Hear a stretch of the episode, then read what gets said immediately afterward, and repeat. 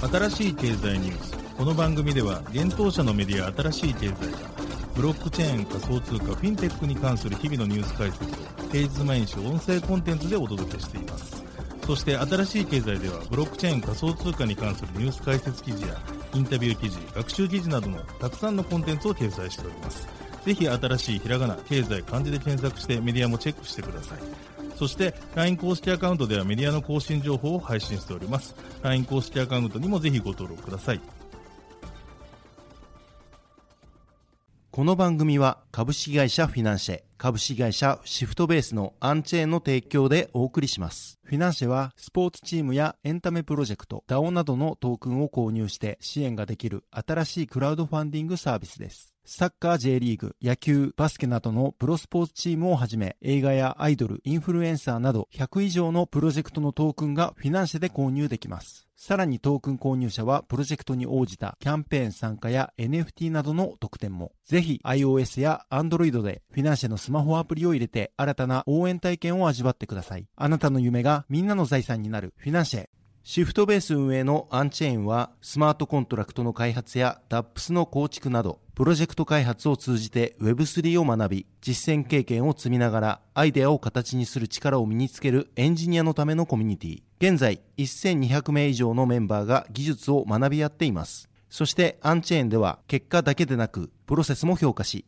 段階的に総額200万円分の助成金を給付する Web3 開発助成金プログラム進捗 to earn も開始。第1回目の助成金申請は2月13日より受付します。またこのプログラムにご協賛いただける企業様も募集中。詳しくはアンチェーン公式サイトアンチェーン .tech https コロンスラッシュスラッシュ unchain.tech スラッシュ。でチェック。作る人がちゃんと評価される世界へ。アンチェーン。現当社新しい経済編集部の武田です。高橋です。大塚です。はい本日は2月の6日月曜日です。今日のニュースいきましょう。ユニスワップの BNB 展開。ユニ大量保有のアンドリーセン・フォロイッツが反対票を投じる。アメリカ検察当局シルバーゲートによる FTX とアラメダとの取引を調査。情報筋スタークウェアトランザクション証明技術スタークネットプルーバーをオープンソース化。SBI-DAH が国内機関投資家向けデジタルアセットカストディ提供へイギリスゾディアとジョイントベンチャー設立で。メーカー DAO500 万ドル規模の防衛基金立ち上げ。 OpenSea が Drops on OpenSea のバージョンアップへ。自称ビットコイン開発者クレイグライトの25億ドル訴訟が裁判に。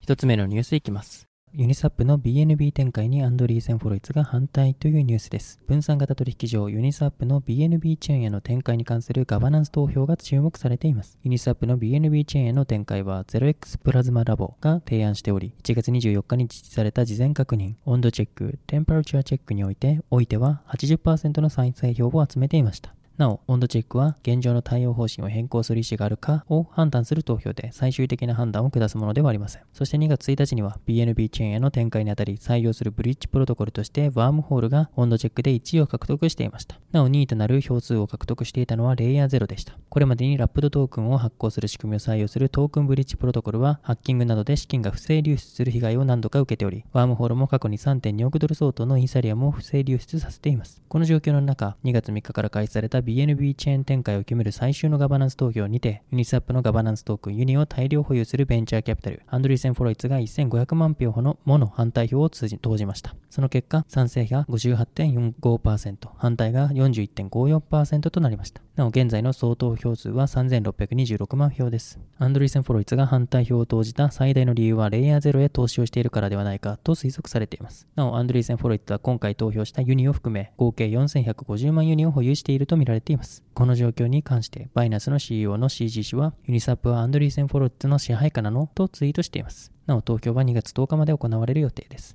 続いてはニュースいきます。アメリカ検察当局シルバーゲートと FTX らの取引調査というニュースです。ワシントン連邦検察がシルバーゲートキャピタルと倒産した暗号資産取引所 FTX 及びアラメダリサーチとの取引について調査しています。情報筋はアメリカ司法省不正対策課の検察官が暗号資産に特化した銀行シルバーゲートキャピタルの取引に関する犯罪調査を行っていると伝えています。FTX の破綻を受けシルバーゲートに対する監視の目は厳しさを増しています。今週初めにはアメリカの超党派の上院議員団がシルバーゲートに書簡を送り、同社のリスク管理手法と FTX 社との取引について詳細を求めました。司法省の広報担当者はコメントを控えました。カリフォルニア州ラホーヤに本拠を置くシルバーゲートキャピタルはロイターのコメント要請にすぐには応じませんでした。また、ブルームバーグニュースがこの犯罪捜査に関して最初に報じました。まだシルバーゲートは不正行為で告発されておらず、調査は初期段階になります。そしてシルバーゲートは告発されずに終わる可能性もあるようです。ブルームバーグがこの問題に詳しい人物の発言を引用して伝えました。犯罪捜査は FTX の創設者であるサム・バンクマン・フリード氏のビジネスに関連するアカウントをシルバーゲートがホストしていたことについて調査しているといいます。今年1月に暗号資産に特化したシルバーゲートは FTX の破綻にリスクを感じた投資家が80億ドル以上の預金を引き上げた後、第4四半期に10億ドルの純損失を計上していました。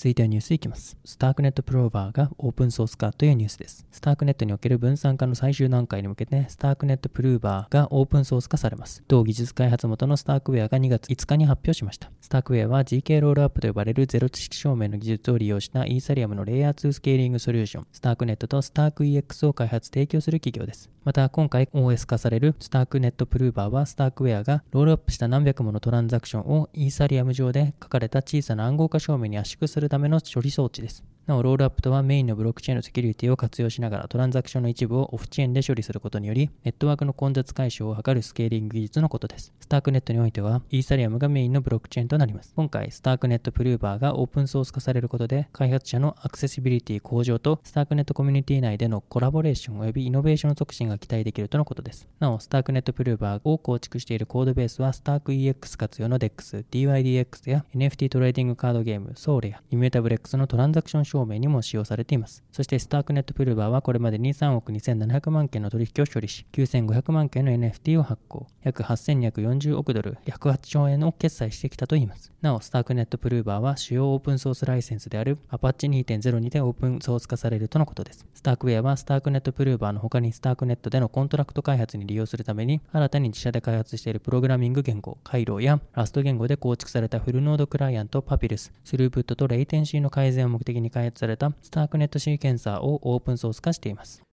続いてのニュースは SBI デジタルアセットがゾディアカストディとジョイントベンチャー設立へというニュースです。SBI グループの子会社 SBI デジタルアセットホールディングス SBIDAH がイギリスゾディアカストディと合弁でジョイントベンチャーを設立することを2月3日に発表しました。この発表によると新会社では日本を拠点に機関投資家向けにデジタルアセットのカストディサービスを提供する予定ということです。予定出資比率は SBIDAH が51%、ゾディアが49%ということです。ゾディアカストディは世界的な銀行金融グループのイギリススタンダードチャータード銀行 SCB のベンチャー投資インキュベーションユニットである SC ベンチャーズとアメリカ大手資産運用会社ノーザントラストが設立した機関投資家向けの暗号資産カストディソリューションを提供する企業です。SBIDAH によると現在デジタルアセットに関心のある機関投資家が市場に参入することを妨げている大きなボトルネックは規制対応における不透明さであるということです。そこで新会社では日本における洗練された規制枠組みに沿ったサービスを提供するすることでこの問題を解決しデジタルアセット市場の拡大に貢献することを目指していくということです。なお SBIDAH は先月1月、既存出資先のドイツ、ベールゼ・シュトゥットガルトグループのデジタル事業全体への投資拡大を発表していました。これにより SBIDAH は今後、ベールゼ・シュトゥットガルトデジタルのブランドを束ねていくとしています。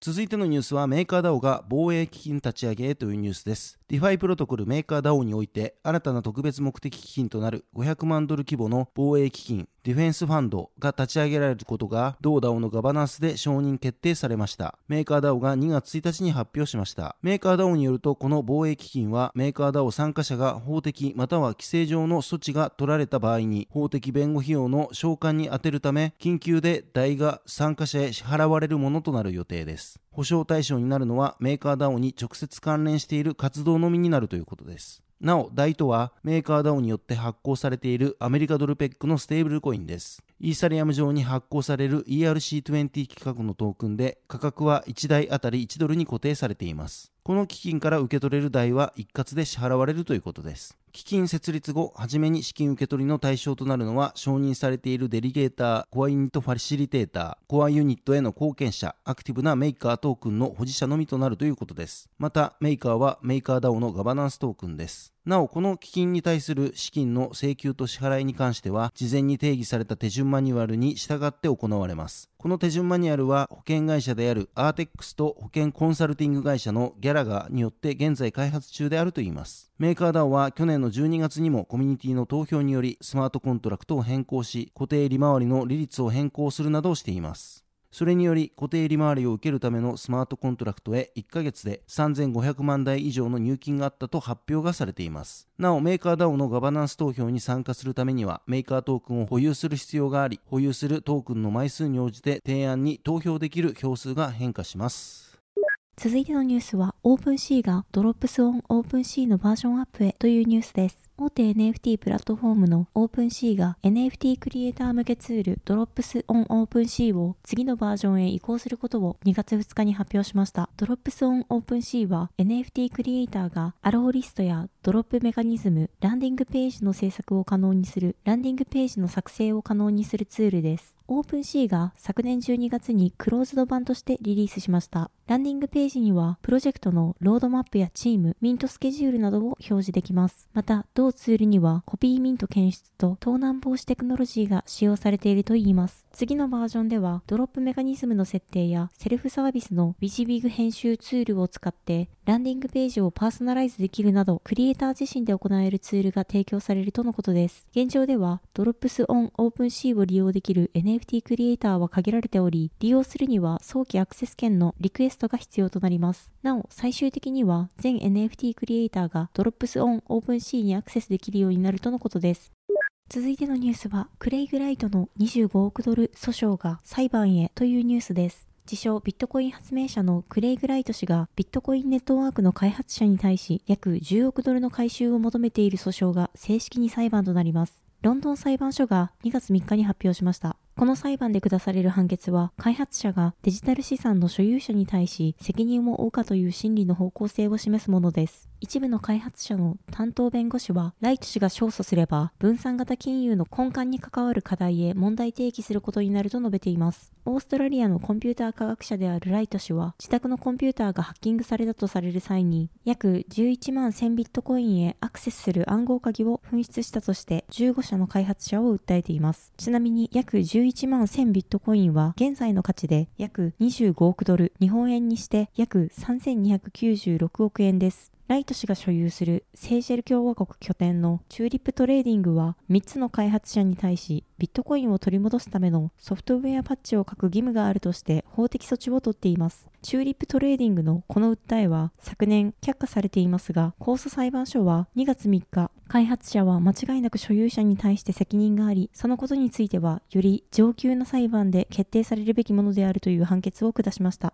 コリンバース判事は暗号資産はネットワーク開発者に信託されているため、例えば所有者のビットコインを安全に転送できるようにコードを導入するといった責務を開発者は負う可能性があるというチューリップトレーディングの主張を引用しながら、同社にはもっともな主張があったとしています。なお、ライト氏は声明で、この判決を喜んでいると述べています。ライト氏は2008年にサトシナカモトというペンネームでビットコインのホワイトペーパーを書いたと主張していますが、この主張には多くの人が異論を唱えています。彼の弁護士であるフェリシティ・ポッター氏は、この判決は適切に管理されたデジタル資産のエコシステムに向けた一歩であり、潜在的なコイン保有者と現在のコイン保有者が同時に歓迎すべきものであると述べています。上訴に関わった14人の開発者のうち13人の代理人を務めたジェームス・ラムスデン弁護士は、ライト氏が勝てば巨額の賠償責任を負うことになるこの裁判について、コード開発者たちが信じられないほど神経質になっているとロイターに語っています。また、同氏は裁判のいずれの結果も価値のあるトークンや NFT、あるいはより広いブロックチェーンシステムに関わるかどうかに関わらず、分散型金融のあらゆる側面に影響を与えるだろうとも述べています。はい、本日のニュースは以上となります。そして特集記事が出ていますので紹介させていただきます。特集暗号資産週間マーケットレポートです。ビットコイン昨年8月来の2万4000ドル台一時到達。イーサ上昇率はビットコイン大きく上回る暗号資産週間マーケットレポート1月29から2月4日までとなっています。こちらサイトから記事として見られるようになっておりますので、ぜひご覧ください。